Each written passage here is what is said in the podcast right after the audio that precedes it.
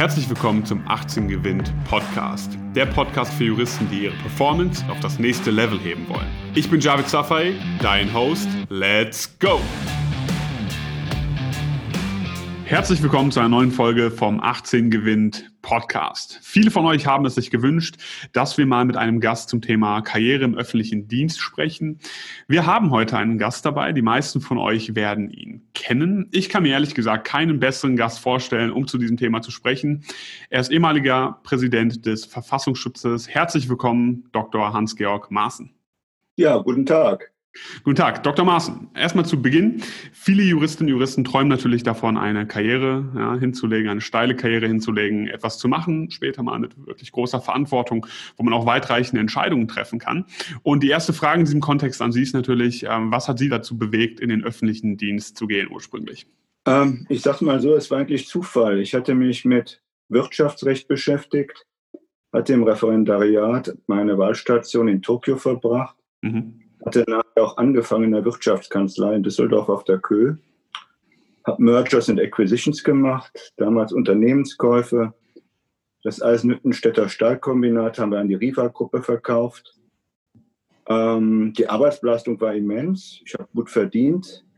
Aber ich muss sagen, die Arbeit hat mich nicht wirklich befriedigt. Und ich habe mir auch vorgestellt, wenn man als Rechtsanwalt startet, endet man regelmäßig auch als Rechtsanwalt. Ähm, man, gut, man steigt dann auf, man, man wird dann vielleicht irgendwo mal ähm, Partner, mhm. aber letztendlich ist die Arbeit ähnlich.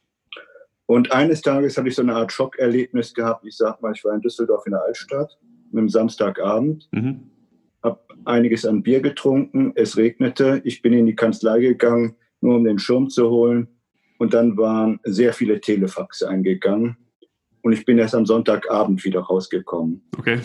Und äh, da habe ich mir überlegt, es gibt auch was anderes. Und ich habe mir dann überlegt, gibt es vielleicht eine Tätigkeit, die jedenfalls nicht ganz so schmal ist wie die des Rechtsanwalts, sondern eine breitere Tätigkeit. Da habe ich mich fürs Ministerium entschieden. Mhm.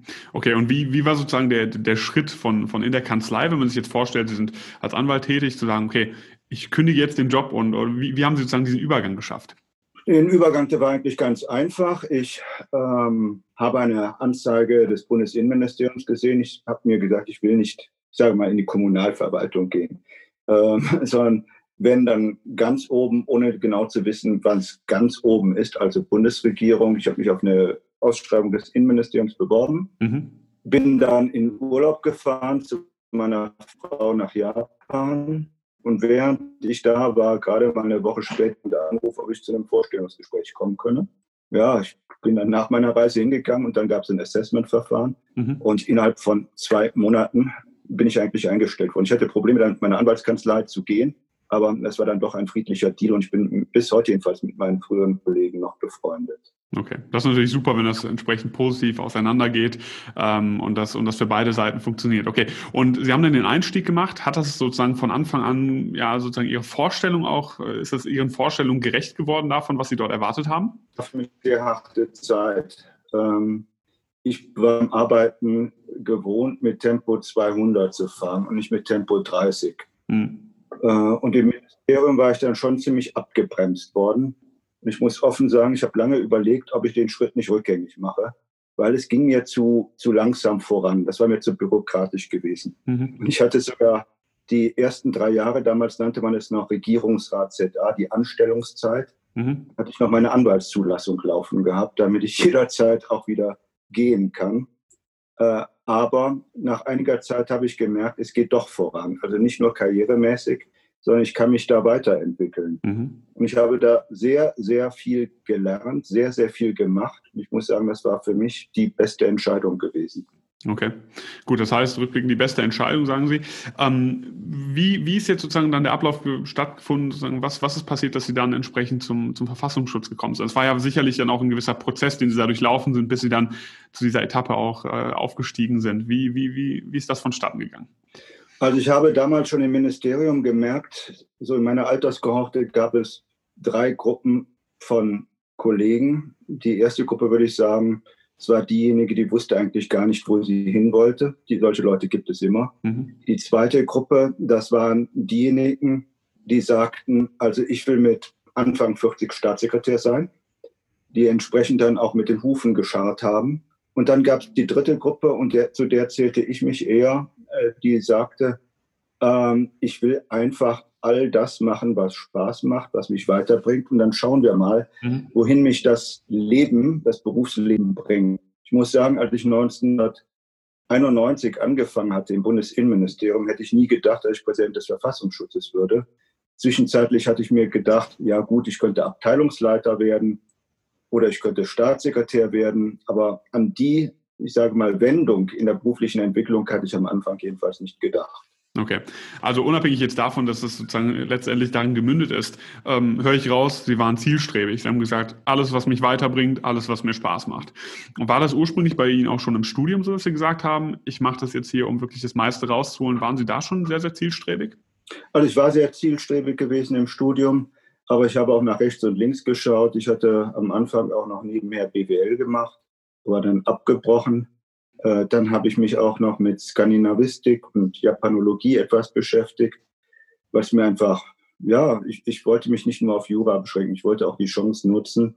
Das ist aus meiner Sicht so die einzige Zeit im Leben, wo man im Grunde wirklich frei über seinen Terminkalender verfügen kann, ja. es sei denn, man ist ein Pensionär ähm, wollte ich die Zeit einfach nutzen, auch was anderes zu machen. Deswegen bin ich damals auch nach Japan gegangen, weil ich mir sagte, USA, Kanada, Australien, gesamte englischsprachige Welt, da kommt man sowieso hin. Nach China, das war in der damaligen Zeit, Ende der 80er, Anfang der 90er, noch vermintes Gelände. Aber Japan ist was völlig anderes und deswegen hatte ich das damals gewählt. Mhm. Äußerst spannend. Das heißt, Sie haben sozusagen währenddessen schon auch mal nach, nach links und nach rechts geschaut, über ja. den Tellerrand hinaus, haben sich mit anderen Sachen auch beschäftigt, die Sie wirklich interessiert haben. Das höre ich äh, tatsächlich relativ oft auch von ähm, ja, Interviewpartnern, mit denen ich spreche. Ja, dass man sich auch äh, im Studium schon mit Sachen beschäftigen kann, die einen auch darüber hinausgehend interessieren und dass es auch unheimlich förderlich ist dann für, für, die, für die juristische Ausbildung sozusagen. Hm? Das ist vollkommen richtig. Ähm, mein Eindruck ist, die juristische Ausbildung, auch so wie ich sie heute sehe, ich habe 15 Jahre ja an der Uni hier in Berlin, an der Freien Universität unterrichtet, ist mir immer noch zu schmalspurig. Muss vielleicht auch sein, weil es eben ausgerichtet immer noch auf die klassische Justiztätigkeit ist. Mhm. Nur, ich habe im Ministerium gemerkt, ich brauche wesentlich mehr als das, was ich im Studium gelernt habe. Okay. Stellen Sie sich mal vor, so ging es mir, als ich ins Ministerium kam, bekam ich den Auftrag, Herr Maaßen, entwerfen Sie mir mal diesen Paragraphen des Asylgesetzes. Ich sollte ein Gesetz entwerfen. Mhm. Ja, auf die Idee war ich vorher nie gekommen, weil im Jurastudium lernt man im Grunde genommen ja. nur die anzuwenden. Und das war weitgehend in meiner Tätigkeit im Ministerium so, dass ich Gesetze entworfen habe, mhm. mich gewundert habe, dass man dazu kaum Literatur findet. Ja. Was anderes ist, Personen zu führen. Wissen Sie, zuletzt hatte ich rund 4000 Mitarbeiter gehabt. Zwischenzeitlich, am Anfang hatte ich mal 10 Mitarbeiter, dann, es wurde immer mehr. Mhm. Mitarbeiterführung lernt man nicht. Mitarbeiterführung muss man können, wenn man, ob in der Wirtschaft oder auch in der Verwaltung, Verantwortung tragen möchte. Man kann nicht immer nur der Fachexperte sein. Es macht auch nicht Spaß, bis, ich sage mal, äh, bis äh, Ende des Berufslebens nur der Fachexperte zu sein, jedenfalls nicht mir. Ja. Aber man muss sich ändern und dazu gehört es auch, andere Qualifikationen zu haben. Und da ist es gut, wenn man die schon frühzeitig erworben hat. Okay, gut, frühzeitig sonstige Qualifikationen erwerben. Ich höre gerade schon raus, dass die Sachen, die Sie jetzt zumindest gerade genannt haben, Mitarbeiterführung, oder auch einen Gesetzesentwurf mal schreiben, das sind Sachen, das ist sozusagen hands-on, ja, das lernt man, während man es macht sozusagen. Ja. Ähm, sehen Sie da aber noch andere Möglichkeiten, wie man da schon Berührungspunkte haben kann, wie man das schon lernen kann frühzeitig für Leute, die jetzt zuhören und sagen, das interessiert mich riesig? Sie haben recht, was Gesetzgebung angeht. Ähm, das kann man vielleicht im Studium nebenher noch etwas lernen, aber im Grunde genommen ist es dann hands-on. Das muss man wirklich bei der Arbeit lernen. Aber Mitarbeiterführung ist entscheidend. Mhm. Fremdsprachenkenntnisse, Verhandlungstechnik ist auch entscheidend. Und das sollte man nicht erst bei der Arbeit lernen, sondern das sollte man nach Möglichkeit schon mitbringen. Und das sollte man neben dem Studium erwerben. Mhm. Sei es, dass man, ich sage mal, in Diskussionsclubs geht, sei es, dass man sich sozial engagiert, sei es, dass man eben auch Führungsverantwortung meinetwegen bei der Bundeswehr trägt, sei es, dass man Führungsverantwortung in einem Sportverein trägt oder mit Menschen umgehen kann mhm. und auch weiß, wie man mit schwierigen Menschen umgehen muss. Und das sind auch soziale Fähigkeiten, Social Skills, die man locker neben dem Studium erwerben kann, beim Sport, in der Familie, meinetwegen in der Bundeswehr oder wo auch immer. Mhm. Aber so etwas muss man erwerben und man darf sich nicht darauf verlassen, dass mit dem Jurastudium man im Grunde genommen perfekt ausgebildet ist. Vielleicht perfekt ausgebildet als Grundausstattung für die Richterlaufbahn, aber ich glaube, für die wesentlichen anderen juristischen Laufbahn ist das nicht ausreichend. Okay, ja, wir hören es raus. Soft Skills, Auftreten, Führung, also viele, viele Anknüpfungspunkte, ähm, auf die man sich auch fokussieren sollte. Auch das äh, wird immer wieder gesagt. Das heißt, für alle, die zuhören, ja, da Möglichkeiten finden und denen auch auf jeden Fall nachgehen. Es lohnt sich, es zahlt sich entsprechend aus, wenn man da Vorkenntnisse mitbringt. Kommen wir jetzt nochmal zum Thema ähm, oder letztlich auch zu der letzten Etappe, Thema Verfassungsschutz. Für alle Personen, die gerade zuhören und fragen, okay, Verfassungsschutz kenne ich, aber was wird dort genau gemacht? Vielleicht können Sie ein paar äh, Worte dazu sagen, ein paar Eindrücke dazu geben. Ja, vom Ministerium bin ich dann zum Verfassungsschutz gewechselt. Ich war im Ministerium schon zuständig für den Verfassungsschutz, Fachaufsicht habe ich gemacht. Mhm. Verfassungsschutz ist in Deutschland der Inlandsnachrichtendienst oder Inlandsgeheimdienst, ist zuständig für die Bekämpfung von Terrorismus und von Extremismus, von Spionage, Sabotage und all das, was in diesem Zusammenhang eine äh, Rolle spielt. Der Verfassungsschutz ist aufgeteilt in Bundesamt für Verfassungsschutz und in die Landesämter für Verfassungsschutz, die allerdings unabhängige Behörden sind, mhm. und in den militärischen Abschirmdienst, der eine Art Verfassungsschutz der Bundeswehr darstellt. Was der Verfassungsschutz macht, ist im Grunde genommen sammeln. Sammeln von Informationen und diese Informationen dann auswerten und Analyseberichte schreiben, bis hin eben zu den jährlichen Verfassungsschutzberichten. Darüber hinaus in Fällen von Terrorismus oder schwerwiegende extremistische Bestrebungen warnen. Und warnen heißt auch Hinweise an die Polizei geben, denn der Verfassungsschutz ist nicht befugt, exekutive Maßnahmen durchzuführen, mhm. weder eine Anhörung oder Vernehmung noch eine Festnahme oder eine Hausdurchsuchung. Das macht die Polizei, wenn der Verfassungsschutz Hinweise auf Bestrebungen hat, die terroristischer Natur sind oder organisierte Kriminalität, wenn er das erfahren sollte, muss er das an die Polizei weitergeben. Okay. Also man hört schon raus, es ist sehr viel präventive Arbeit sozusagen.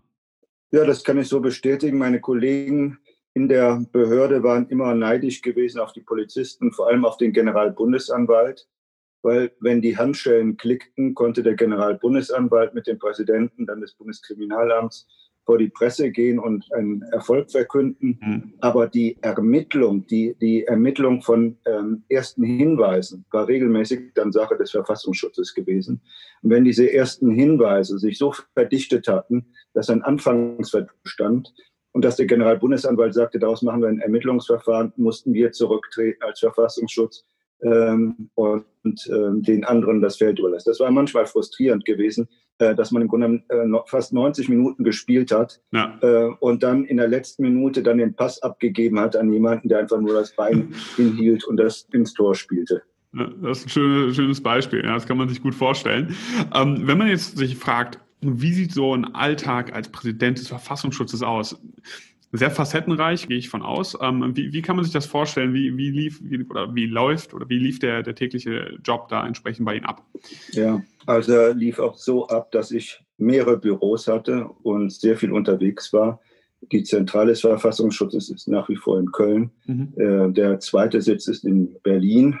Und natürlich die meisten Besprechungen außerhalb der Behörde fanden auch immer in Berlin statt, ob mit der Bundesregierung oder mit anderen Behörden oder mit ausländischen Partnern, sodass ich dann mindestens zweimal die Woche immer hin und her flog zwischen Köln und Berlin. Und wenn ich in Köln war, regelmäßig morgens um 6.30 Uhr ging die Maschine nach Berlin. Um 8 Uhr war ich in der Behörde und dann 14 Termine so durchgetaktet. Okay. Äh, bis hin, muss ich sagen, auch zu Toilettentermin, das vorgesehen wurde. Ich kann mich zurückziehen für 10 Minuten. Ja. Aber ansonsten war der Termin bis zum Abend dann durchgeplant und um 20.20 Uhr 20 ging dann die Maschine wieder zurück nach Berlin und dann abends Vorbereitung auf den nächsten Tag. Da ist am Dienstag immer die ND-Lage, die große nachrichtendienstliche Lage im Bundeskanzleramt, wo die Präsidenten der Sicherheitsbehörden vortragen. Das musste ich dann sozusagen lernen. Mhm. Ich musste dann die ganzen Sprechzettel lernen und um am nächsten Tag dann meine Vorträge dort halten zu können. Und dann am Dienstagnachmittag weitere Besprechungen meiner Behörde dann in, in, Berlin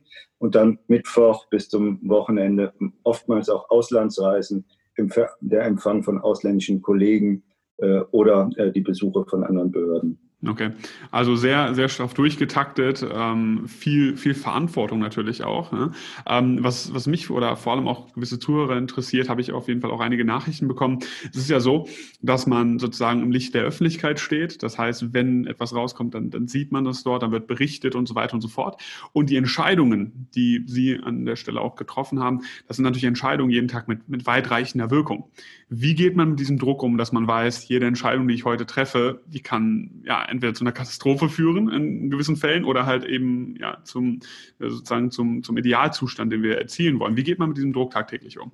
Wissen Sie, ich muss da immer denken an den Schuldner. Der Schuldner, der 100.000 Euro Schulden hat, der schläft schlecht. Ähm, der Schuldner, der 100 Millionen Euro Schulden hat, bei dem schlafen die Gläubiger schlecht. ähm, bei mir war es so gewesen, ich hatte unglaublich äh, viele, muss ich sagen, Probleme gehabt. Und diese ähm, Probleme, die waren teilweise Sicherheitsprobleme. Überlegen Sie mal an die vielen Sicherheitsvorfälle, die wir hatten. Anschlag am Breitscheidplatz, mhm. Terroranschlag auf einen Regionalzug in Würzburg, Terroranschlag Ansbach, Musikfestival und, und, und. Viele Fälle, die auch gar nicht öffentlichkeitswirksam wurden. Gerade im Spionageabwehrbereich äh, sollten die Fälle auch nicht bekannt werden.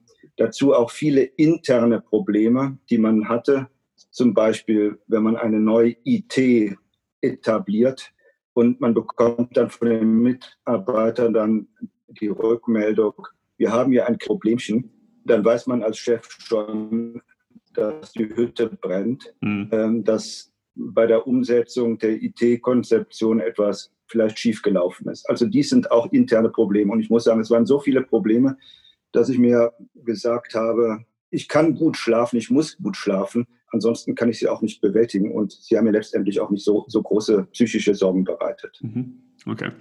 Gut, also das ist auf jeden Fall ein sehr interessanter Einblick, den man so auch nicht alle Tage erhält. Deswegen vielen Dank äh, da, dafür, für, für das Berichten aus diesem, aus diesem Bereich. Würden Sie hinsichtlich Ihrer Karriere, die, die Sie jetzt hingelegt haben, ähm, rückblickend, das ist immer eine spannende Frage, alles gleich machen oder würden Sie sagen, rückblickend hätte ich irgendwas noch anders gemacht? Ja, man äh, hat nachher natürlich eine ganz andere Perspektive auf sein Berufsleben und hätte vielleicht einige, ich will nicht sagen Weichen anders gestellt, aber einiges anders gemacht. Also ich hätte vielleicht im Studium mich vielleicht noch mehr mit anderen Themen beschäftigen müssen. Ähm, die Examina, die sind natürlich ausgesprochen wichtig, aber man sollte nach Möglichkeit noch mehr machen. Auch, ich sage nicht nur freizeitorientiert, sondern einfach ein Mehr an Know-how in dieser Zeit sich äh, zu erarbeiten mhm. und sei es, dass man häufiger ins Ausland dass man noch ein Auslandssemester macht. Ich hätte nach, im, im, im, in, aus der jetzigen Perspektive hätte ich mir gewünscht, dass ich da noch einen Master gemacht hätte, vielleicht ein, äh, nicht unbedingt in Jura, vielleicht auch in, in Public Administration, aber vielleicht für ein Jahr nach mhm. in die USA äh, oder nach Frankreich gegangen wäre. Im Be Berufsleben, muss ich sagen, kann man natürlich immer wieder vieles versuchen zu verändern oder rückblickend sagen, hätte man an, einiges anders machen können, aber vieles ist auch Glück gewesen. Ich muss sagen, ich hatte Glück gehabt. Ähm, vieles ist im Leben nicht nur, muss man sich selbst auch immer wieder sagen, ist nicht nur abhängig von der Leistung. Leistung wird manchmal belohnt. Es ist schön, wenn sie belohnt wird, aber vieles ist auch Glück. Darüber muss man sich immer im, im Klaren sein. Ähm, mit meiner Zeit als Verfassungsschutzpräsident, muss ich sagen, bin ich eigentlich zufrieden. Äh, ich bin, muss ich sagen, mit Seehofer nicht im Streit gegangen, überhaupt gar nicht.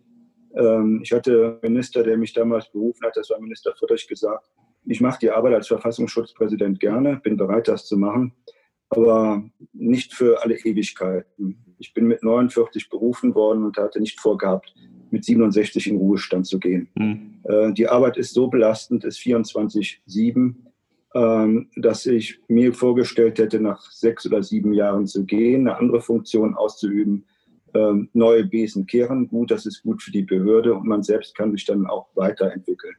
Von daher, dass ich nach sechs Jahren und drei Monaten gegangen bin, das war, ich sage von der Lebensplanung her gut. Ähm, die Behörde brauchte dann einen neuen Besen.